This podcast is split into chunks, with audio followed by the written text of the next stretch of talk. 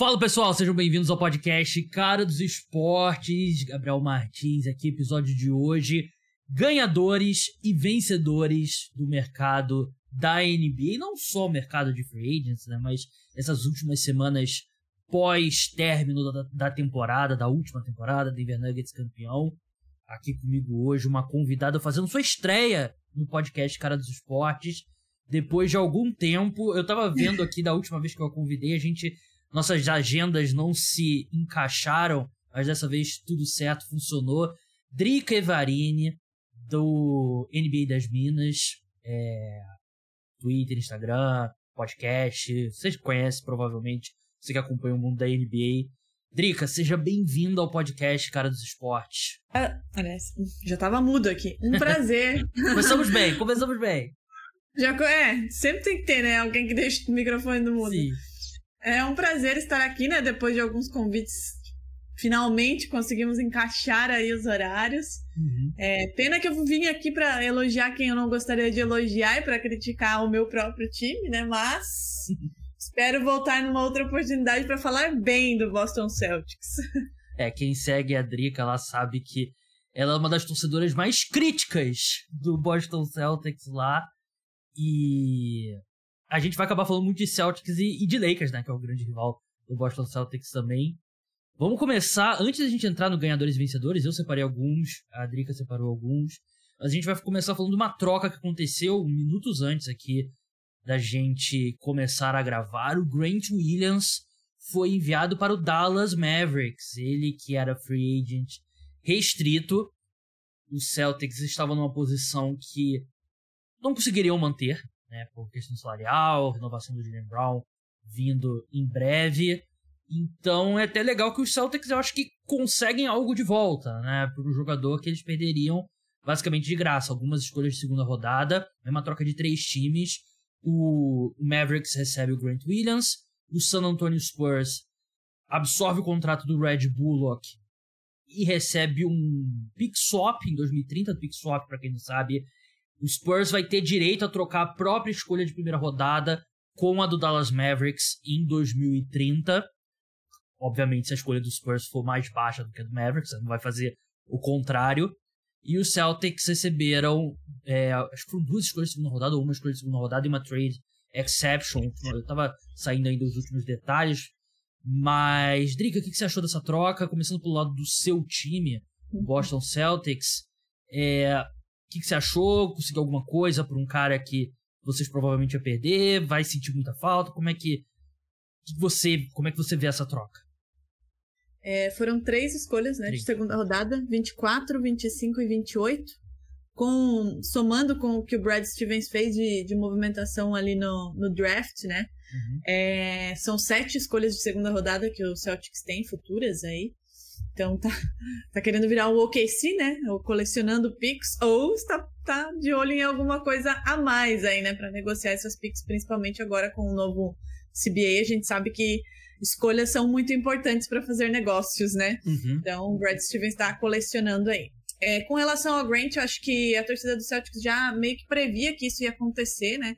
Durante a temporada, é, ele deixou claro que ele queria ter um salário, né, um contrato maior, que estava na hora de renovar e que ele, ele queria. Não é nenhum espaço maior, como por exemplo o Peyton Pritchard deixou claro, mas é um contrato melhor para ele. E o Brad Stevens nunca deu indicação de que queria né, pagar ele o que ele, ele gostaria de, de receber. Somado a isso, ele não fez uma ótima temporada, claro, né? Que aí a gente vai entrar numa outra seara, que aí a gente vai ficar aqui a noite inteira falando que tem muito a ver também com as, com as mudanças que tivemos no Boston Celtics, né? De treinador, de modelo de jogo, enfim, muitas coisas contribuíram para que alguns jogadores não fizessem suas melhores uhum. é, partidas e sua melhor temporada, e foi o caso do Grant Williams. Então, era meio que esperado, e inclusive a torcida estava vendo o que, que, ia conseguir, né, por isso, então consegue um valor na, na né, é, nessa trade exception, mais as picks. Então, assim, para quem ia perder para nada, por nada, já ganhou alguma coisa. É, gostava muito do Grant Williams, não era meu jogador preferido, tipo, nossa, não podemos trocar. É, é, acho que o Mavericks Mavis ganha muito com isso, porque o Mavis precisava de um jogador como ele, que é um ótimo defensor, que pode contribuir muito, inclusive nos arremessos, né, quando ele tá bem. Né? Como eu falei, na última temporada ele não foi ótimo, mas fez o seu trabalho em vários momentos. Né? É, e o Mavis precisava disso, de um cara como ele. Então eu acho que o Mavis sai ganhando nessa história. O Celtics não é que nem perde nem ganha, porque assim, é, estava é, em um lugar que perderia ele de graça, então ainda conseguiu alguma coisa. Mas é claro que é uma ausência que vai ter aí no Rooster. Obviamente que a free agency ainda não terminou, alguns movimentos podem acontecer, né? Você tentou me tranquilizar aí falando que a renovação do Jalen Brown, a extensão deve acontecer, e eu espero que aconteça, pelo amor de Deus, que eu preciso disso para dormir em paz. Até porque já recebi uma facada no meu coração, né, nessa, nessa free agency, não quero levar outra. É, mas ainda podemos ter algumas movimentações. Claro, está cada vez mais restrito, né? As principais trocas já aconteceram. Temos aí, eu acho que de, de uma incógnita e algo que pode movimentar mesmo, assim, né? Trocar algum time de patamar ou alguma coisa nesse sentido com relação ao James Harden e ao Damian Lillard. Mas tirando os dois, assim, nada que, nossa, vai mudar alguma franquia Sim. de patamar. Então eu acho que as coisas já estão meio que se encaminhando e as franquias estão se cercando, né? A gente, como você falou, a gente vai falar aí de quem a gente acha que ganhou e perdeu, mas eu acho que as coisas estão se assentando agora. E com relação à troca, eu acho que o Mavis ganha muito porque precisava de um jogador como o Grant. E dada a situação do contrato dele, o Celtics ainda conseguiu aí, né, uma trade exception e também mais picks para fazer aí as suas, suas negociações. É, o contrato do Grant Williams, 4 anos, 53 milhões de dólares, né, que dá um um pouquinho mais de 13 milhões por, por temporada, que eu acho que é um valor bem razoável para o Dallas Mavericks. 3,250 ali, acho que é o valor mesmo do Grant Williams. Eu acho que ele até perdeu o valor nessa última temporada, como a Andrica falou, né? Que não foi a melhor das temporadas dele. É, deve se titular no Dallas Mavericks. Eu olhando pro elenco, até foi um tópico no último podcast. A gente passou pelo elenco, né? E a gente estava debatendo se seria o Red Bull o titular ou o Josh Green ia ser elevado a titular. Porque existe uma chance bem razoável do Grant Williams ser o titular, de repente até na posição 3, né? Não necessariamente na posição 4, e, que é a posição de origem dele. Então, eu acho uma troca que preenche um buraco no elenco do, do Dallas Mavericks.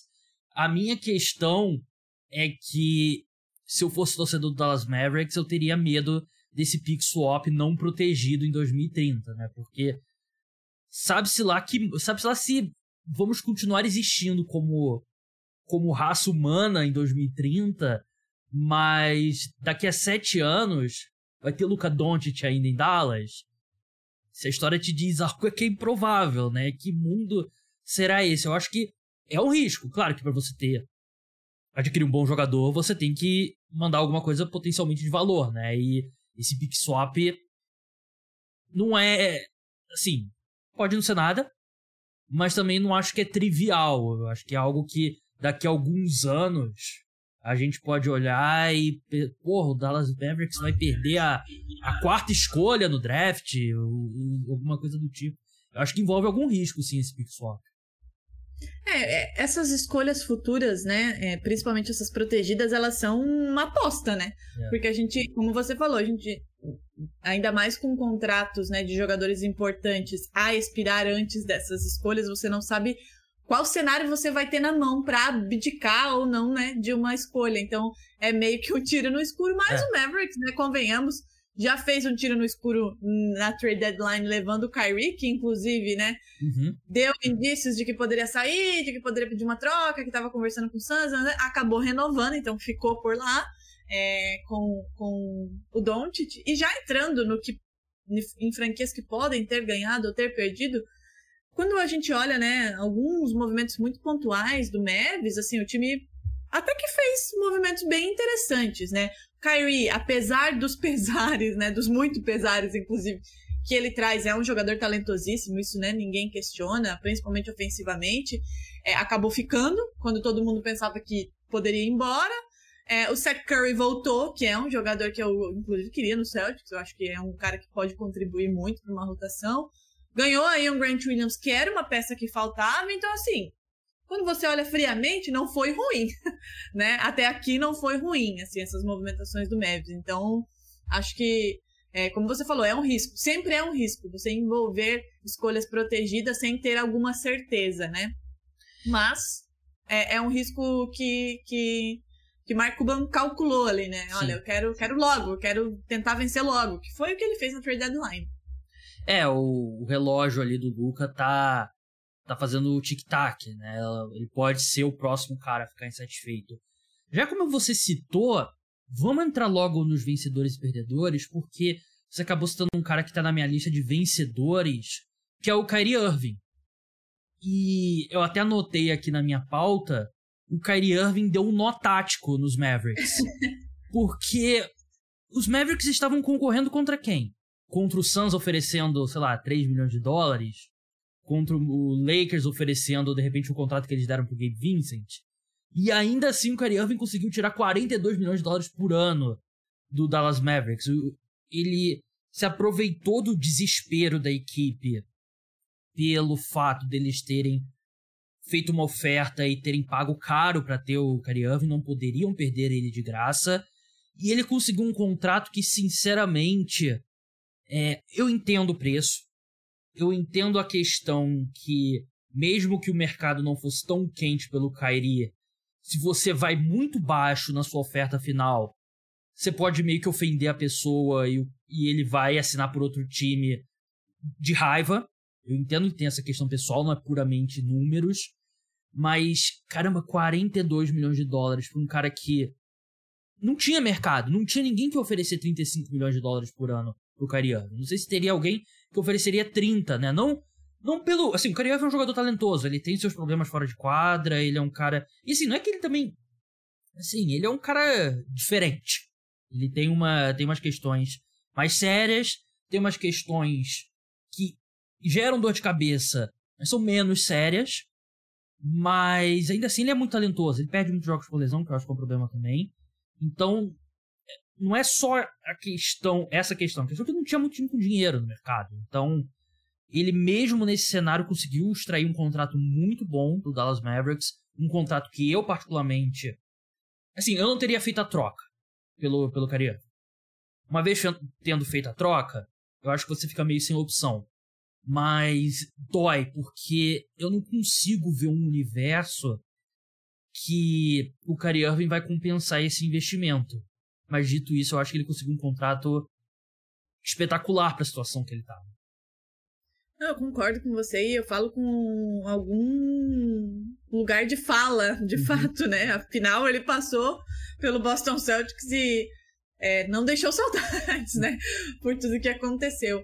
É, eu acho Kyrie Irving, assim, um jogador talentosíssimo. Para mim, é, um dos melhores, se não o melhor ball handler que a gente tem atualmente na NBA. Assim, ele, ele realmente tem um talento puro, né? É bonito de ver o Kyrie Irving jogar. Por mais que hoje eu não goste dele, né, pelo que ele fez em Boston e depois, e pelos problemas dele fora de quadra, mas é inegável que o talento dele é. é o basquete dele é estético, né? É bonito de a gente ver jogar.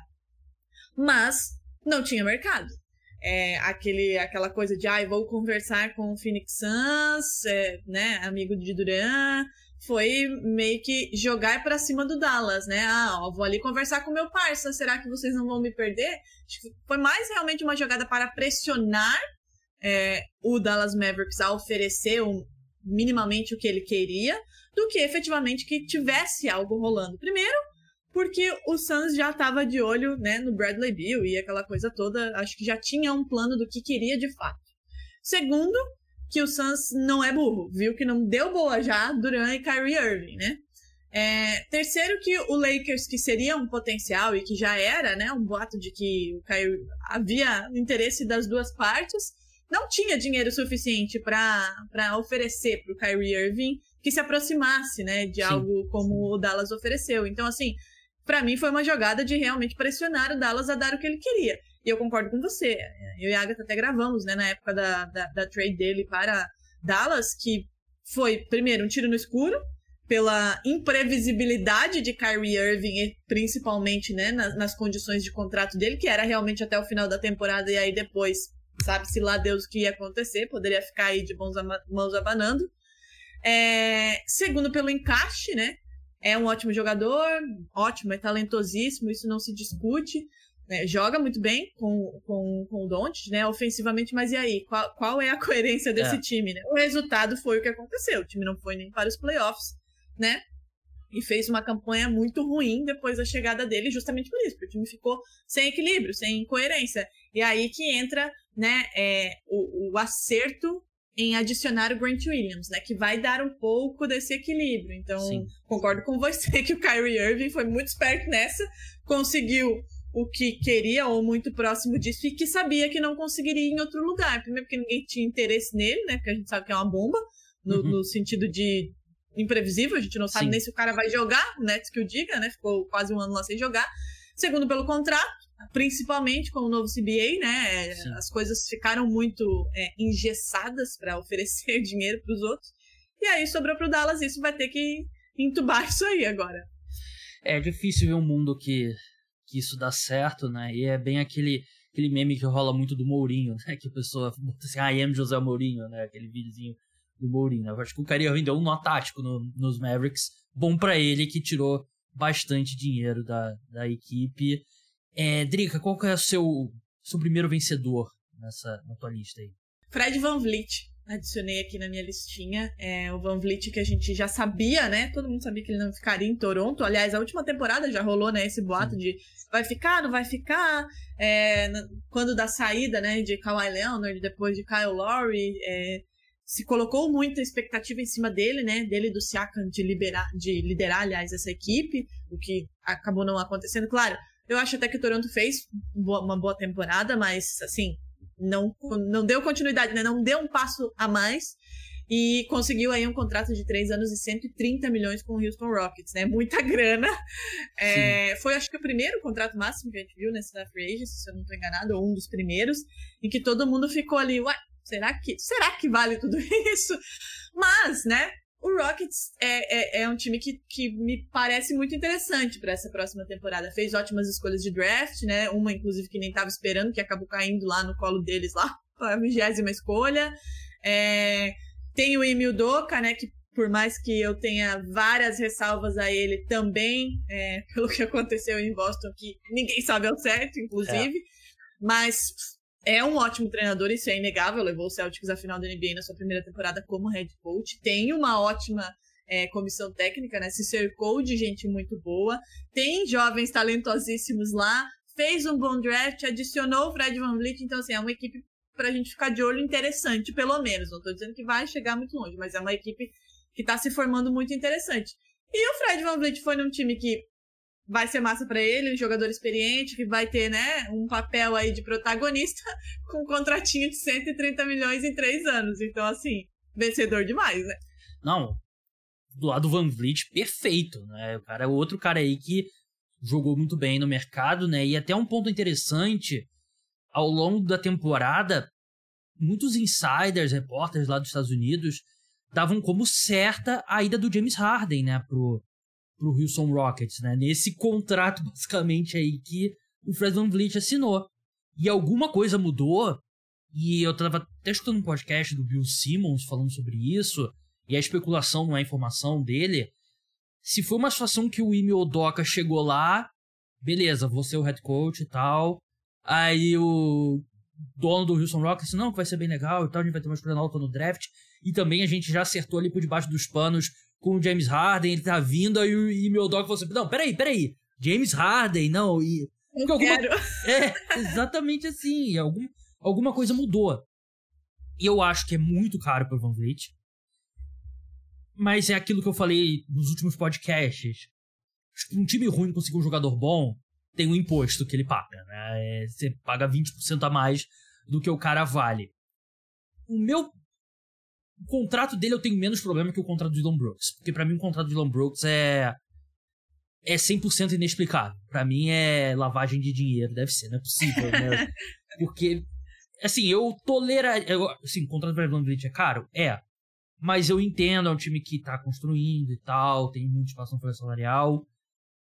Eu daria uma nota maior para essa janela do, do Rockets não fosse esse contrato do Dylan Brooks, que para mim não tem como explicar. Não... É, volta um pouquinho a história do Kyrie Irving. Com quem que eles estavam competindo? Quem que estava oferecendo sei lá, 17 milhões por ano pro, pro Dylan Brooks, né? Quatro anos ainda. para mim é um contrato totalmente, absolutamente inexplicável. É, 80 milhões em quatro anos. É como você falou, eu acho que o valor em si, para quatro anos, ele não é um valor absurdo, né? Dada aí né, o que a gente vê na NBA. Mas o ponto é, quem ofereceria isso, né? É, Memphis deixou claro que eu acho que Memphis foi, inclusive, bem né, incisivo. Não queremos você aqui de jeito nenhum. Esse de jeito Sim. nenhum me pegou demais, inclusive. É. É, se não queria lá de jeito nenhum, alguma coisa tem. Dylan Brooks, assim, né, deixa eu voltar uma, um passo atrás. Dylan Brooks é um ótimo defensor. Ele é um bom jogador. Né? Tudo que aconteceu nos playoffs, né? Toda aquela treta com o Lakers e que daí ele não foi bem mesmo depois. Acho que a, a, a, merda que ele falou foi tão grande que impactou no desempenho dele. E obviamente o Lakers também fez com que ele não jogasse. Não reflete o jogador que ele é. Ele é um bom jogador. Ele é um bom jogador. Só que não é um jogador tão bom a ponto de ganhar 80 milhões em quatro anos, sendo que ninguém mais iria oferecer isso por ele. Eu até acho que ele receberia propostas, mas não com esse valor. É, por isso, por ser um bom defensor, por realmente acrescentar numa equipe. Mas eu acho que o valor que ele conseguiu é realmente fora da curva, assim. Não merecia, não mereceria, não porque não é um bom jogador, não mereceria porque esperando um pouquinho você conseguiria um contrato melhor para você franquia. Ele tá muito bem, obrigado, tá agradecendo. É, esse contrato vai ser um daqueles que o Rockets daqui a alguns anos vai tentar trocar. Assim, a questão do dele é que na hora todo mundo fez a piadinha, e eu fiz a piadinha também, né? Tipo, ah, hora de aprender a falar mandarim, né? Bem-vindo ao Shanghai Sharks e tal. Mas era claro que ele tinha espaço na NBA ainda, né? Mas por 20 milhões é realmente muito dinheiro. Vamos alternar aqui, vamos falar de perdedores. É... E encaixa um pouco com o que a gente já estava falando. Um que eu separei aqui é o James Harden. Ah, tá na minha listinha também. Aliás, tá ele e o Sixers, né? Porque é. o Sixers também se lascou nessa tá história. Tá abraçado, aí, né? né? Os dois.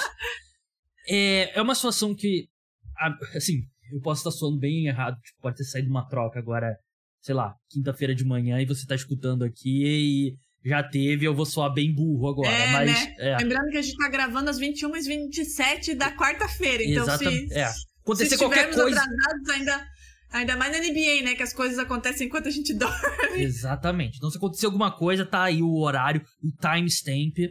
Mas eu tenho a sensação que vai se estender. O general manager do Philadelphia 76ers, o Daryl Morey, é um cara que ele não tem medo de, de esperar ele não tem medo de cara feia. A gente viu como é que ele lidou com a situação do Ben Simmons.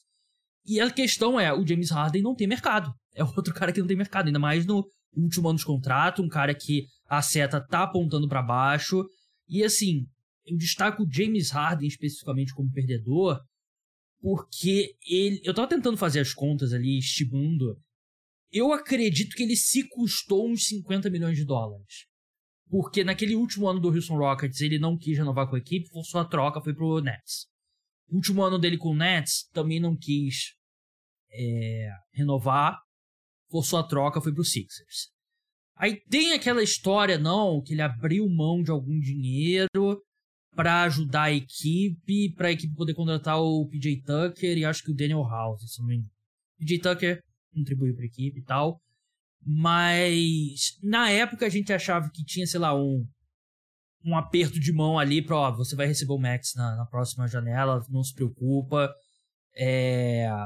E eu não sei se foi mais uma questão de que realmente o mercado não era muito bom por ele ele assinou por aquele valor achando que ele ia melhorar o, o as ações dele na, na NBA iam subir. E não subiu. Acho que caiu até, porque, mais uma vez, ele teve alguns jogos bons nos playoffs, mas em geral foi muito mal. E eu acho que ele se custou muito dinheiro e ele só tem a ele mesmo a, a culpar, porque a gente tá numa era dos jogadores aí que cuidam do corpo, gastam milhões gastando, cuidando do corpo, forma física absurdo, absurda longevidade, a gente vê Curry, a gente vê o LeBron, vê até jogadores mais jovens, tipo o Tatum também, que cuidam do corpo de uma forma absurda. E o Harden é um cara de, sei lá, uma relíquia ali de 20 anos atrás, né? Um cara que tá barrigudo, eu tenho lugar de fala para falar isso, ele tá meio barrigudo, tá meio gordo. Já esteve mais, inclusive, na reta final dele com o Houston Rockets.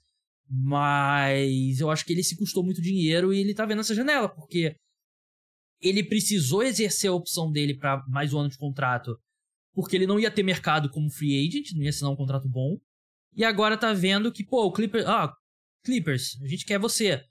Vamos mandar Marcus Morris e e outro contrato? Terrence Mann não, não vou mandar o Terrence Mann não, você não vale tudo isso. Então eu acho que é um cara que meio que teve uma um choque de realidade nessa, nessa off-season que ele viu que o mercado tá bem frio por ele.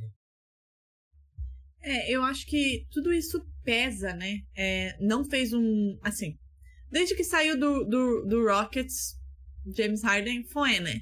No Nets foi aquela tragédia que todo mundo já sabia que ia dar errado aquilo lá, né? A gente só esperou acontecer e sair um a um.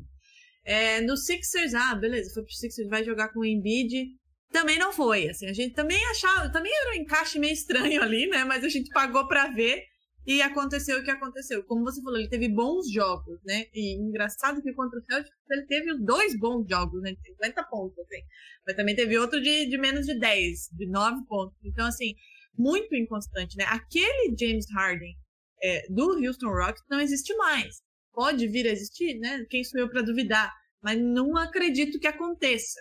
E aí, assim, numa NBA que a gente tem hoje, com caras tão mais jovens, bons, ótimos, até melhores do que ele, que você pode pagar menos e que você pode esperar mais, quem é que vai pagar um contrato desse para um cara que, como você falou, não, é, não, não fica em forma o tempo inteiro, não é mais consistente, não é confiável, porque saiu do Rockets para ir lá para a panela do Nets, mas aí não deu certo, daí saiu pro Sixers, aí não, agora eu vou ficar aqui no Sixers, aí agora já quer se trocar de novo, então assim, que segurança você tem, né? Então, é o que você falou, assim, eu não vejo para onde ele vai. Não sei para onde ele vai. Se ele vai ficar no Sixers, beleza, vai ficar no Sixers, mas assim, sem vontade nenhuma. Se já com o mínimo de vontade não foi, imagina sem vontade. É, vai pro Clippers? O que, que o Clippers vai oferecer? Vai, vai trocar o Paul George, né? Tinha aquela coisa, ah, será que vai mandar o Paul George pro Knicks? Enfim, não sabemos. Tem o Russell Westbrook, que tá aí também, né? À toa na vida, não sabemos o que vai ser dele. Então, assim, é, honestamente, ele é um cara que a gente não sabe o que vai acontecer. É, o, o, destino provável, que era o Rockets, pela ligação que tem com o Rockets, né? É, o staff do Rockets gosta dele, né? O general manager, galera da diretoria e tal. É, agora fechou esse contrato, então assim, lá mais uma porta que se fechou. Vai para onde? Eu honestamente não sei, só espero que não seja no Boston Celtics. O resto, ó, tanto faz. É, agora, assim, você basicamente você pode pagar dois jogadores de 50 milhões de dólares e assim, eles têm que valer esse dinheiro, né? Não pode, é, acho que acabou aquela época, não, a gente dá um max aqui e depois a gente se preocupa. E não é um cara que você quer pagar um, um max, James Harden, então é um cara que se custou bastante dinheiro e acho que só tem ele mesmo a, a culpar. Drica, um dos seus perdedores agora. De novo, é, coloquei como perdedor é, Portland. É, tá na minha lista. Né? Portland, obviamente, por Damian Lillard, né? É, fez o Portland assinar contratos aí milionários e depois disse, ah, não quero mais ficar, beijo, tchau. É, perdeu, né? Vai perder o Damian Lillard, perdeu o Cam Reddish para o, para o Lakers, fez um contrato milionário é, e agora não sabe muito bem o que vai fazer. É, Portland ganhou no draft, né? Porque o Scott Henderson acabou caindo no colo do Portland. E eu acho que é, a diretoria tentou, inclusive, usar isso para dissuadir o Damian Lillard, que já dava sinais antes do draft de que não queria ficar. Uhum. Aí depois saiu, não, ele vai esperar a free agency para ver a movimentação do Portland. Mas na verdade ele não queria ficar. A gente sabia que ele não queria mais ficar. De alguns Só anos, né? Já, pra... né?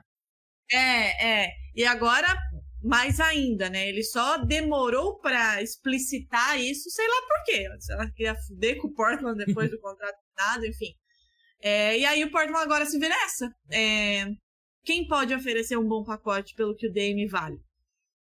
O Dame disse que quer jogar no Miami Heat. O que, que o Miami Heat pode oferecer? Pelo que a gente viu até agora, do que ventila-se, né, de um pacote do Miami Heat, não vale, né? O Portland vai sair perdendo nessa história, né? Tyler Hero, é, Pix, enfim. O, central ali era o Tyler Hero, acho que o Duncan Robinson também chegou a ser ventilado, uhum. mas assim, não, não bate com o Damian Lillard. É... Quem mais teria a oferecer? Talvez o Celtic se envolvesse o Jalen Brown numa troca, mas eu espero que Deus bote a mão na consciência de Brad Stevens e isso não aconteça. E o Damian Lillard não quer jogar em outro lugar, né? Claro, a gente vem naquela história de com, com perdão da palavra, né? Foda-se o Damian é. Lillard pra onde ele quer. A franquia vai mandar pra onde ele quiser. Só que que é, franquia vai oferecer um ativo que valha a troca, valha para o Portland, sabendo que o cara não quer ficar lá, que vai chegar para jogar sem vontade. Claro, é o Damian Lillard, ele é bom, nananã, aquela coisa toda, mas assim, isso influencia muito. Então eu acho que o Portland se vê um pouco de mãos atadas, né? E aí a gente viu outras é, é, notícias saindo e a gente conhece muito bem né, o mundo da NBA. A gente sabe que insiders trabalham para um e para outro Sim. e soltam coisas justamente para pressionar né, a franquia. Saiu que o Celtic seria um interessado, que o Clippers seria um interessado, o Miami, enfim, algumas outras franquias para tentar forçar aí, né, o Miami, o, o Portland a aceitar uma, uma proposta do Miami Heat. Vamos saber aí nos próximos dias o que vai acontecer, mas fato é que de qualquer maneira Portland sai perdendo nessa história. Se o Damian Lillard for, for, trocado, não vai ser um pacote que equivalha, né, a ele, principalmente, né, o que a gente viu ultimamente aí de troca, Sim. né, vídeo o Rudy Gobert, por exemplo. E se ele não conseguir trocar, se bater o pé e falar, não, você vai ficar aqui, o cara vai ficar lá sem vontade nenhuma e daqui a pouco vai perder o cara de graça. Então, eu acho que o Portland sai perdendo muito nessa história. É, eu coloquei aqui na minha lista, só que curioso que eu coloquei do lado do Miami Heat e do Lillard, né? Você falou do lado do Portland, e eu acho que os três meio que entalados. Todo mundo tá perdendo nessa é, história, né? É o famoso lose, lose, lose, né? Daquele episódio de The Office, porque... Como, concordo com tudo que você falou. É difícil conseguir um valor. Porque é aquela questão, né? Você... Não é uma coisa ali, ah, você vai trocar uma sei lá, uma nota de 10 reais por duas notas de 5, né? Nesse caso, uhum. as duas notas de 5 não, não valem, né? O, não é a mesma coisa que uma troca monetária, né? É um jogador, né? Você dois jogadores ok, não, você pode juntar um monte que não, não chega ao nível do Damian Lillard. E a questão é, o Lillard, ele, o único poder de barganha é, pô, eu fui ídolo aí da franquia por tanto tempo, vocês não vão me ajudar. Porque ele tem mais quatro temporadas de contrato. E é um valor bem salgado, inclusive. Então, ele pode, sei lá, bater o pé firme, pode fazer cara feia, mas ele tem um contrato longo. O Miami Heat, como você bem falou, não tem o que oferecer. E você vai oferecer um pacote centralizado no Tyler Hero, é, o contrato do Duncan Robinson ou o contrato do Kyle Lowry, todas as escolhas, que se não me engano acho que o Heat tem três ou quatro escolhas que eles podem trocar, pick swap, e, mas não chega ao valor do Damian Lillard, né? E mesmo que você consiga um time que valorize o Tyler Hero e dê, sei lá, uma escolha, algum ativo interessante, você é difícil ver o Miami Heat é, chegando uma proposta que alcance o valor do Lillard, né? Vai ter que ser aquela coisa sentimental. E tá rolando já toda essa história que, ah, os jogadores da NBA estão de olho como que Portland tá tratando o Damian Lillard. De repente pode prejudicar eles no mercado de free agents. Isso, esse tipo de notícia é claramente plantada pelo agente do Damian Lillard, né? Pra tentar pressionar, porque, assim, os jogadores vão assinar com o time que oferecer mais dinheiro. E Portland nunca foi um, um destino para free agents, né? E, e, ah, porque vai trocar o Lillard pro time que ele vai, aí o próximo free agent bom que chegar no mercado ele vai assinar com Portland. Não vai! Não vai acontecer isso, né? Então, Portland tem que fazer o que é melhor para eles. Essa postura do Lillard prejudica a equipe receber um valor melhor, porque se os times têm medo de que vão trocar por um jogador que vai ficar emburrado no teu time, diminui o valor, né? Diminui quanto que o, o Celtics poderia oferecer, quanto o Nets poderia oferecer, quanto o Utah Jazz poderia oferecer. E aí fica uma situação que eu acho que tá é, tá um olhando pro outro, olhando pro outro, e tá todo mundo meio que sem ter muita alternativa. E eu acho que é outra situação que pode acabar se estendendo. E outro último ponto, Drica, é. Beleza, quatro escolhas do Miami Heat no draft, vamos supor que seja isso. Pick swap. Você acredita que o Miami Heat nunca, nunca tem escolha alta? O Miami Heat é um time que sempre se mantém num bom nível, né? Então tu vai trocar por um monte de escolha na casa dos 20, o que, que te ajuda como uma equipe em reconstrução? Eu não, eu sinceramente é, depois que passou o dia do draft, eu tava lendo, escutando outras pessoas, conversando, analisando, é muito difícil ver esse caminho do Lillard pro Miami Heat. É, eu, assim, eu acho que isso só vai acontecer se Portland realmente abrir mão, sabe? Ah, beleza, vem aí o que tem e vamos, vamos trabalhar com o que tem, sabe? Porque racionalmente não existe um bom pacote pelo Damian Lillard hoje, sabe? É com todo respeito ao Tyler Hero, né? Ele é um jogador que acrescenta, mas assim, não. não dá um pacote desse pelo Damian Lillard, sabe? A gente tá falando de um cara que beleza, não, não, ganhou nada, mas também chegou e a gente sabe da qualidade dele, né? E não é, desculpa, mas desculpa torcedores do Miami Heat, mas vocês podem mandar Tyler Hero, Duncan Robinson, Kyle Lowry e essas escolhas que vocês têm que ainda assim o pacote é ruim. Então, só vai acontecer se Portland realmente falar, ah, beleza, cara. Obrigada aí por todos esses anos. A gente vai te mandar para lá e seja feliz. A gente vai ficar aqui, vai reconstruir em volta do Henderson e tentar fazer o que dá aqui com as nossas picks, fazer umas trocas e tudo mais, porque é, racionalmente não existe é, um mundo em que o Damian Lillard saia de Portland para Miami com o que Miami está disposto a envolver em troca, sabe? É, seria um ótimo time, obviamente, né? A gente vê aí Jimmy Butler e e Damian Lillard junto seria Iban Adebayo, porra, um trio foda pra caralho. Seria. Mas, mas, é, só vai acontecer se Portland realmente desistir. Senão, não vai acontecer. Não vejo isso acontecendo de maneira racional em que haja é, ganho para Portland. Para Miami, obviamente, mas para Portland não. Eu acho que é uma situação que eu não ficaria surpreso se a gente tá olhando em outubro e o Lillard ainda tá no elenco do, do Portland Trail Blazers. E de repente começa a temporada, ele vai estar tá em Portland ainda. Meu palpite, se eu tivesse. fosse obrigado, eu ainda acredito que ele acaba no Miami Heat. Eu ainda acredito que Portland meio que vai se dobrar à vontade do Lillard e Miami vai vai tirar algum coelho da cartola, vai conseguir alguém que pague algo considerável pelo, pelo Tyler Hero, de repente. Estavam falando envolver o Nets, né? O Nets Isso. com o Ben Simmons, mas também quem é que tá Pô, querendo Ben de Simmons, né? Aí, porra, aí tá atrapalha a troca, né? Mas parece que o Nets tem algum nível de interesse no, no Tyler Hero. Eu ainda diria que meu palpite é esse. Eu acho que eventualmente ele chega em Miami, mas vai ser um caminho tortuoso até lá. E qual que é o seu palpite, Diego?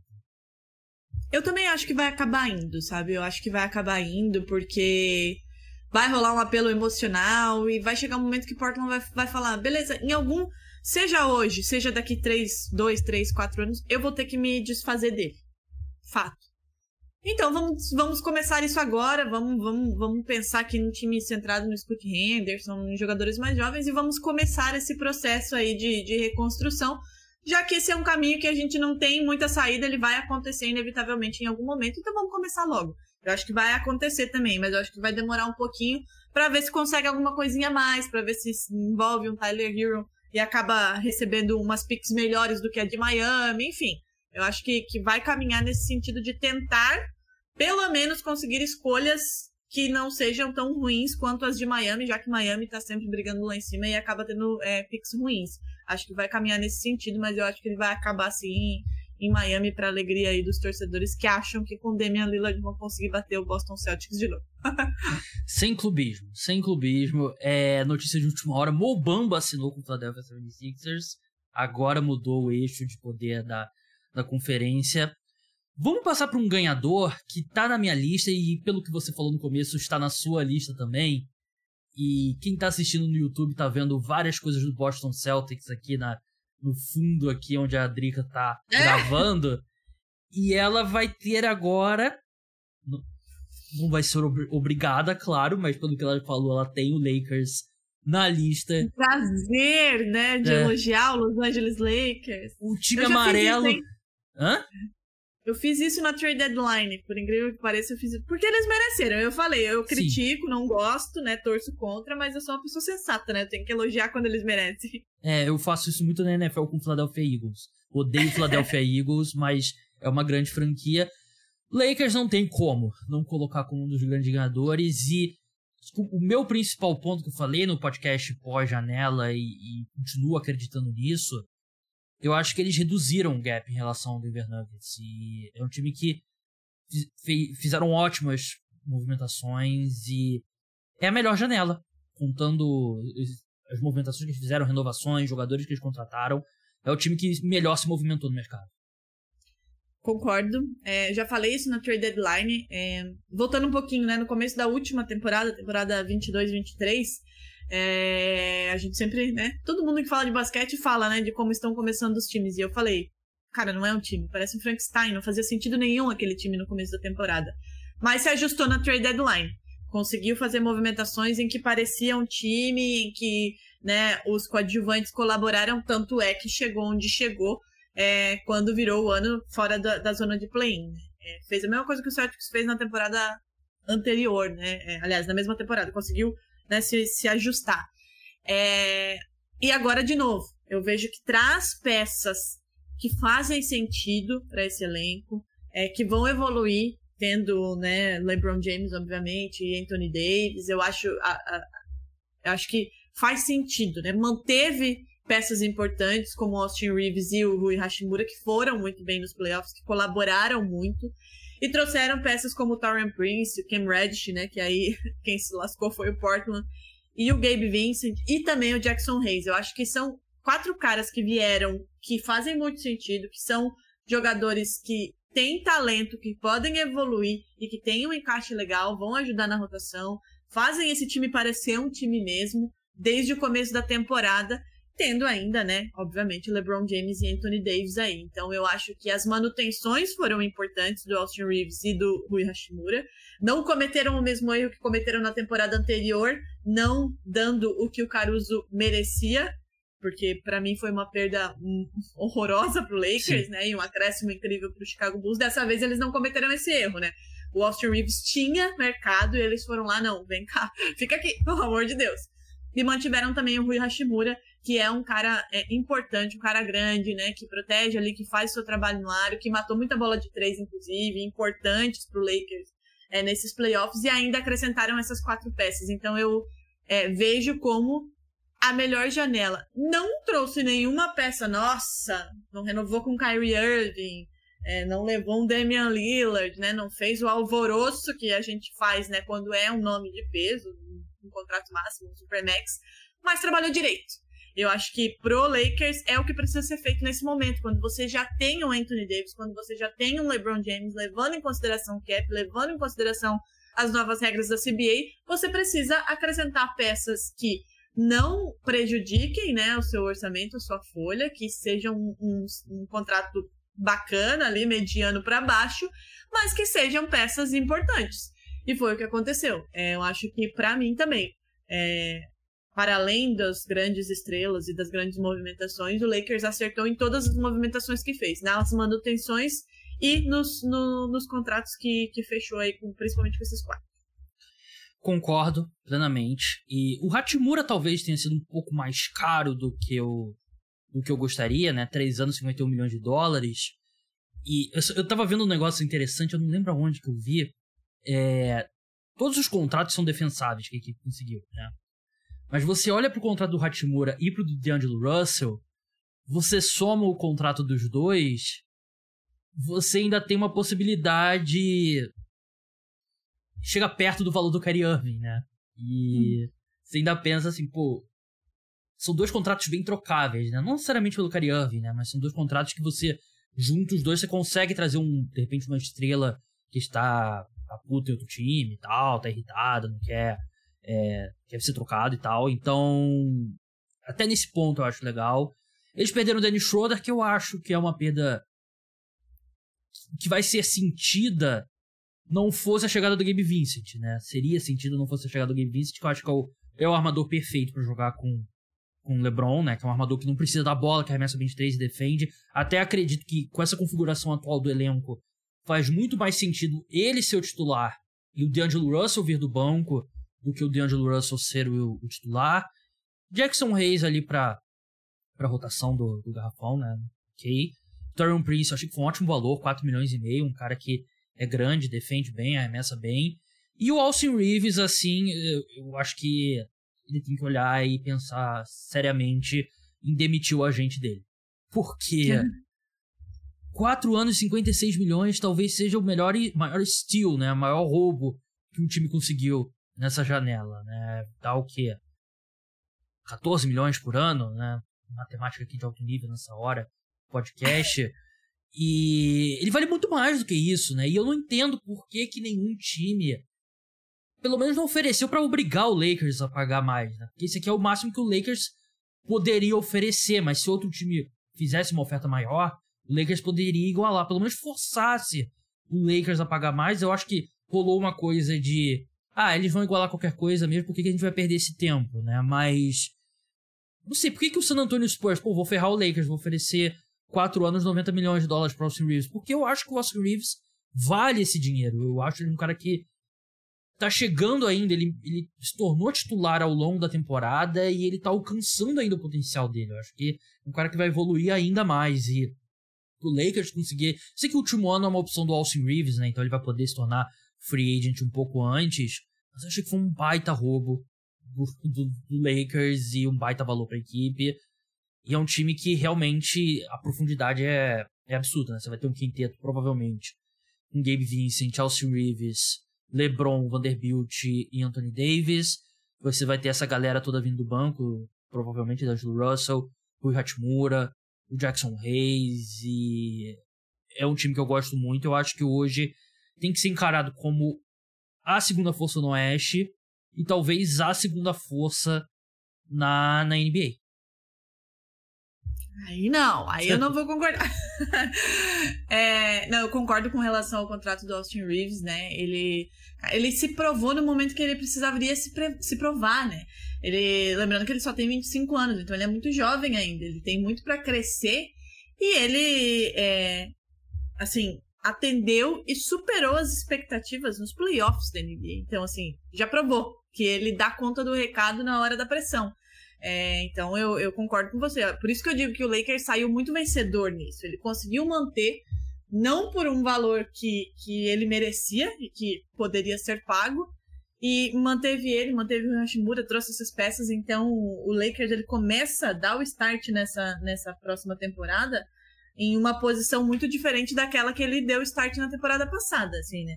É, não acho que seja a segunda força aí, né, do Oeste ou da NBA, mas é um time que vai, assim, a gente fala, fala, fala, né, no começo da temporada e a gente quebra a cara já no começo, mas assim, na teoria, pelo que a gente vê de movimentação, é um time que vai brigar para cima e não para baixo, como aconteceu durante praticamente toda a temporada e aí no final, né, é, conseguiu entrar aí nos playoffs aos 48 do segundo tempo. Então, com o time que montou, pode extrair muito mais, pode né, dar muito mais trabalho do que deu na temporada passada. Então, para mim, fez uma, uma. Está fazendo, né? Lembrando que não terminou.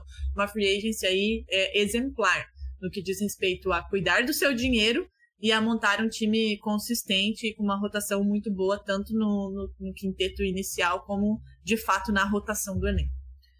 É, o, o motivo para talvez pessimismo do Los Angeles Lakers, acho que é a questão do do copo meio, é, meio vazio, né? Porque você ainda tá apostando muito na saúde de um cara que tá entrando na 21 primeira temporada dele na, na NBA e do Anthony Davis, né? Então. É... LeBron James que, que, assim, tá ali só esperando o filho dele entrar, né? Tá é. ali fazendo hora pra, pra, pra, jogar com o filho e vazar, né? É, vamos ver se vai acontecer mesmo. Eu me perdi um pouco porque teve vários que a gente concordou. Quantos que você tem ainda na sua lista, Drica, pra gente fazer uma última rodada relâmpago? Eu tenho um perdedor, que é mais um desabafo clubista, e um vencedor, que também é um desabafo clubista, tá? É, eu tenho um de cada aqui também. Acho que a gente pode passar um pouco mais rápido por eles. Pode falar sobre o seu Boston Celtics agora, né? Pra ter, o torcedor do Lakers ter o prazer de ter ouvido é, você. eu já falei, já é. elogiei, é. né? Já elogiei e ainda vou falar mal do meu time. Olha aí, ó. Meu é, Deus, tô tudo errado. Você vai elogiar o Lakers e logo em seguida criticar o Boston Celtics. Por favor, o, que está o espaço é seu. Comigo? O que está acontecendo comigo, meu Deus? É, bom, eu acho que, né, focando na, na troca Marcus Smart, que para mim é uma coisa. Eu vou ficar viúva até o momento em que ele voltar para Boston, e se Deus quiser, isso vai acontecer. porque a gente gravou, né, inclusive, um podcast para falar sobre isso. Eu, eu até agora não consegui entender essa troca, de verdade. Porque é, não vejo o Porzingis merecendo essa troca, né? Merecendo isso tudo. Não que o contrato dele tenha sido grande, né? O contrato do, do, do Porzingis não é grande, é, é dois anos e 60 milhões, né? Teve aí a extensão. Mas perder o Marcos Smart para o Porzingis é, não, me, não me desce, sabe? Perdeu o Marcos Smart, né? Mike Muscala e também o Danilo Galinari para bater o salário ali. O Danilo Galinari, coitado, que é torcedor de Celtics, não conseguiu nem jogar que ele acabou se machucando, não jogou. E o Mike Muscala, que esteve ali, entrou um pouco, enfim, mas foi embora. É, primeiro porque Marcos Smart, ótimo defensor, era o pilar dessa equipe, o cara que estava ali há nove anos, é, aquela, vou repetir, né, aquela coisa de ser a alma, ser o coração, parece, parece exagero para quem é de fora, mas era realmente isso. Era o cara que mantinha todo mundo ali junto, tinha a confiança dos Jays, tinha a confiança de Al Horford, tinha confiança de todo mundo no elenco, era o cara que, né, dava aquela energia quando o time dava aquela, aquela morrida, o que acontece bastante com o Celtics. Então, assim, além de ser é, um ótimo defensor, de ter evoluído Jalen Brown e Jason Taylor na questão defensiva, o próprio Grant Williams. Então, é muita coisa para um cara dentro e fora de quadra, né, no basquete e também no que diz respeito a essa solidez que envolve outras coisas para além do basquete para um Porzingis que, primeiro, já é reconhecidamente um cara que não é bom de grupo, né? Por onde passou, todo mundo sabe disso. Segundo, não é um cara que fica saudável por muito tempo, né? A gente já tem no Celtics esse problema, né? O Time Lord, que é um monstro, que se ele ficasse saudável é, o ano inteiro, brigaria por prêmio de defensor do ano, todo ano, é, é, é um monstro que não fica saudável. E a gente traz um outro Big que também não, não tem isso como né, premissa na sua carreira. Fez uma boa temporada no Wizards? Fez. A melhor temporada, né? Uma ótima temporada dele. Mas foi uma temporada. então, assim, ele vai repetir essa boa temporada no Celtics? Não sei. É, então, são incertezas demais para você trocar um cara como Marcos Smart por ele. E além de tudo, é um cara acusado de estupro, que daí a gente já entra numa outra seara, ou não, né? Que aí a gente cai na incoerência da franquia. Você demitiu um treinador que tinha levado o seu time até a final da NBA no seu primeiro ano como head coach por algo que aconteceu que a gente ainda não sabe exatamente o que aconteceu, mas pelo que, né, a gente sabe até aqui por uma questão de assédio dentro da franquia.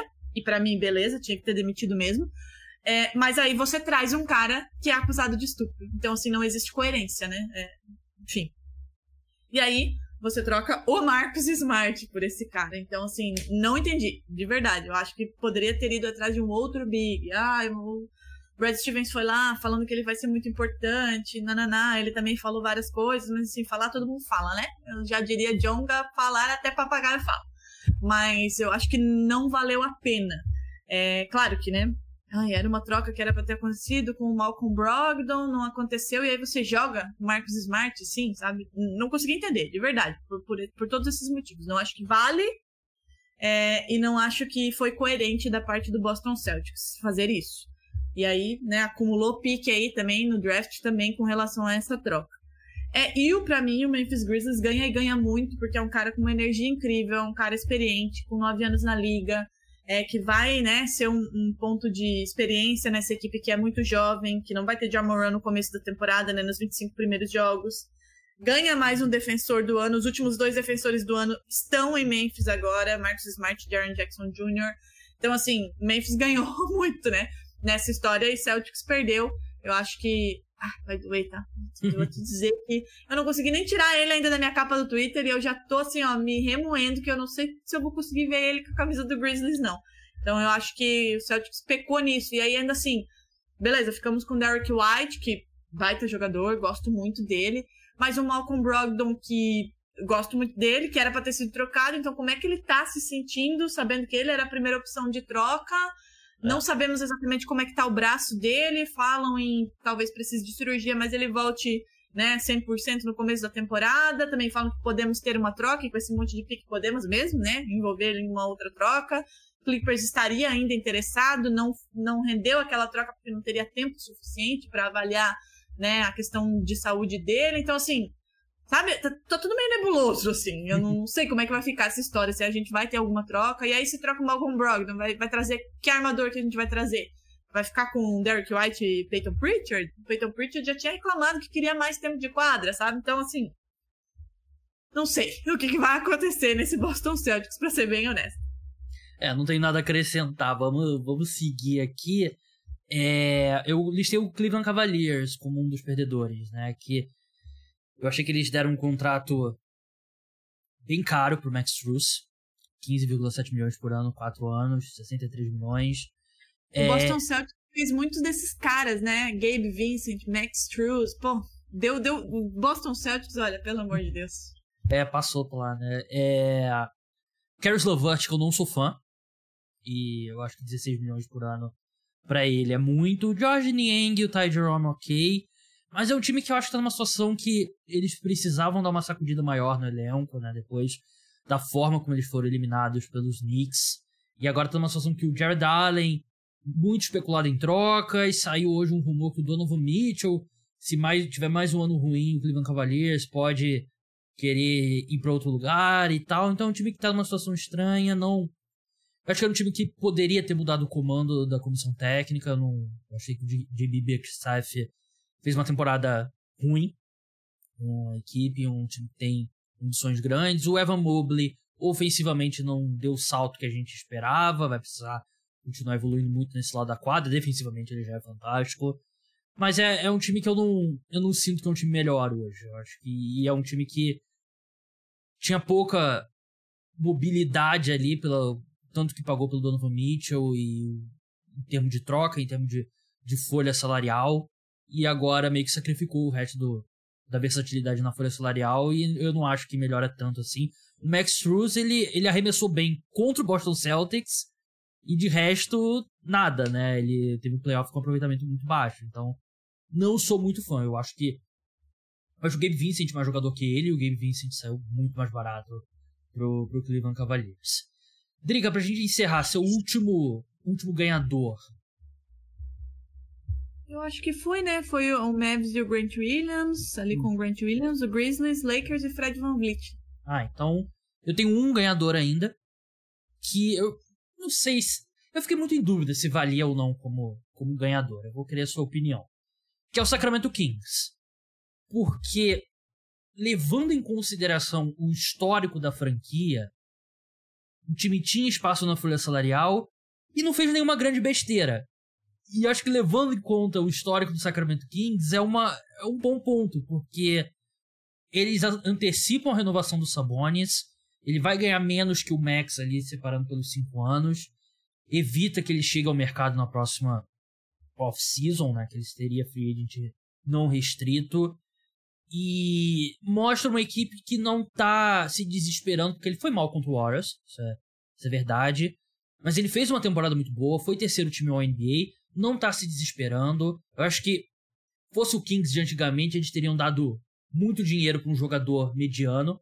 Teriam eles dado esse contrato do Max Cruz ou algum outro jogador um pouco, tipo, sei lá, oferecendo muito dinheiro pelo Hachimura da vida, algo do tipo. Mas não, eles garantem um contrato que eu acho bom com o Sabonis.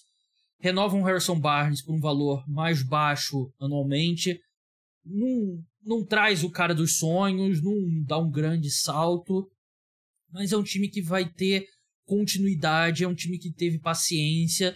E nisso eu acho que é positivo para o Sacramento Kings. Eu acho que mostra uma, uma direção um pouco mais positiva do que a gente via nos últimos anos da franquia. É, eu, eu concordo nesse ponto, assim, de ser vencedor por não fazer besteira, é. né? É, lembrando que uma temporada e meia atrás, é, todo mundo estava criticando o Sacramento Kings por conta da troca do Therese Halliburton, né? Todo mundo ficou, meu Deus, Kings, o que você fez? E o Kings estava aí, né? Chegou nos playoffs, chegou muito bem, obrigado. Um time coerente, um time competitivo, jovem, e que a gente sabe que pode dar mais, inclusive, né? Com mais entrosamento, com mais, enfim, é, pode acontecer mais coisas legais no Sacramento Kings, o que a gente não via há tanto tempo que deixou todo mundo muito chocado. Então, isso já foi uma vitória durante a temporada e você sair de uma free agency em que você tem um time que você já provou que é consistente, que é competitivo e você não se desfez de ninguém pelo desespero ou por querer aproveitar alguma situação de mercado, né? É, não tomou decisões precipitadas, aí eu concordo com você. É um vencedor nesse ponto de não fazer é, coisas de Sacramento Kings que a gente estava acostumado a ver nas últimas temporadas. Então, tô, tô, tô ansiosa para ver o que, que o Sacramento Kings vai fazer nessa temporada, assim. Porque na última ele nos surpreendeu. Acho que surpreendeu a praticamente todo mundo. Então, será que vai manter esse nível? Será que vai melhorar? Né? Será que vai voltar a ser o que o Sacramento que a gente está acostumado nas últimas temporadas? Eu acho que eu, eu tô, tô ansiosa para ver o que vai rolar. É, eles estão apostando que a evolução deles vai ser o, o Keegan Murray evoluindo, o Darren Fox, que é jovem ainda, pode evoluir. O... Baita jogador. Exatamente.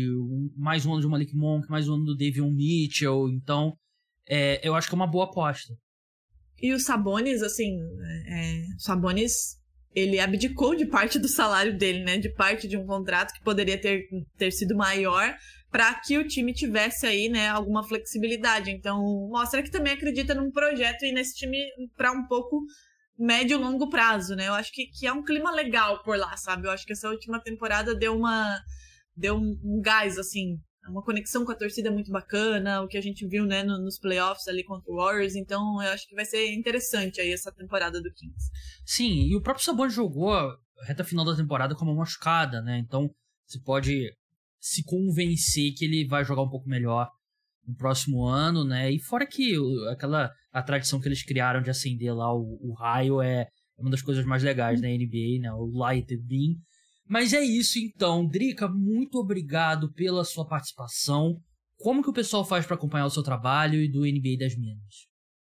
Eu que agradeço. É, é um, um, trabalho incrível que você faz aqui e muito ágil, né? Porque a gente vai dormir, a gente acorda, já tá lá o negócio, então assim, né? Poucas horas de sono é a receita. Parabéns pelo trabalho, não só na NBA, né? Mas na NFL também.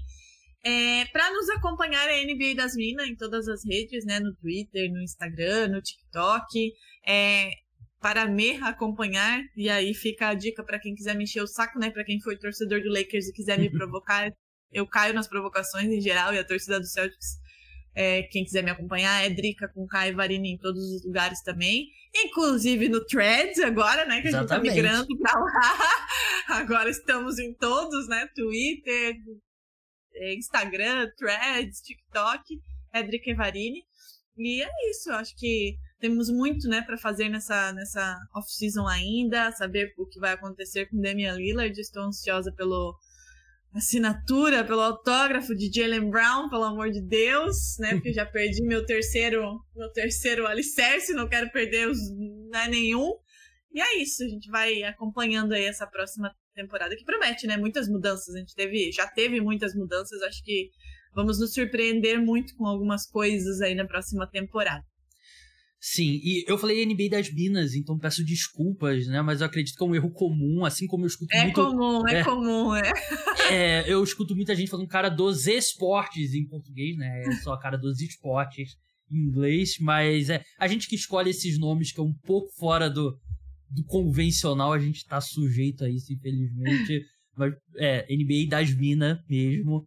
É, sigam lá, faz um trabalho fantástico em todas as redes. Então é isso, pessoal. Podcast Cara dos Esportes volta aí na madrugada de domingo para segunda, segunda com mais um episódio de NBA, episódio de NFL também, ranking dos 32 quarterbacks titulares na NFL. Já foi gravado, inclusive. Vou editar nos próximos dias. É uma conversa que tá bem legal. Então é isso, pessoal. Até a próxima. Tchau!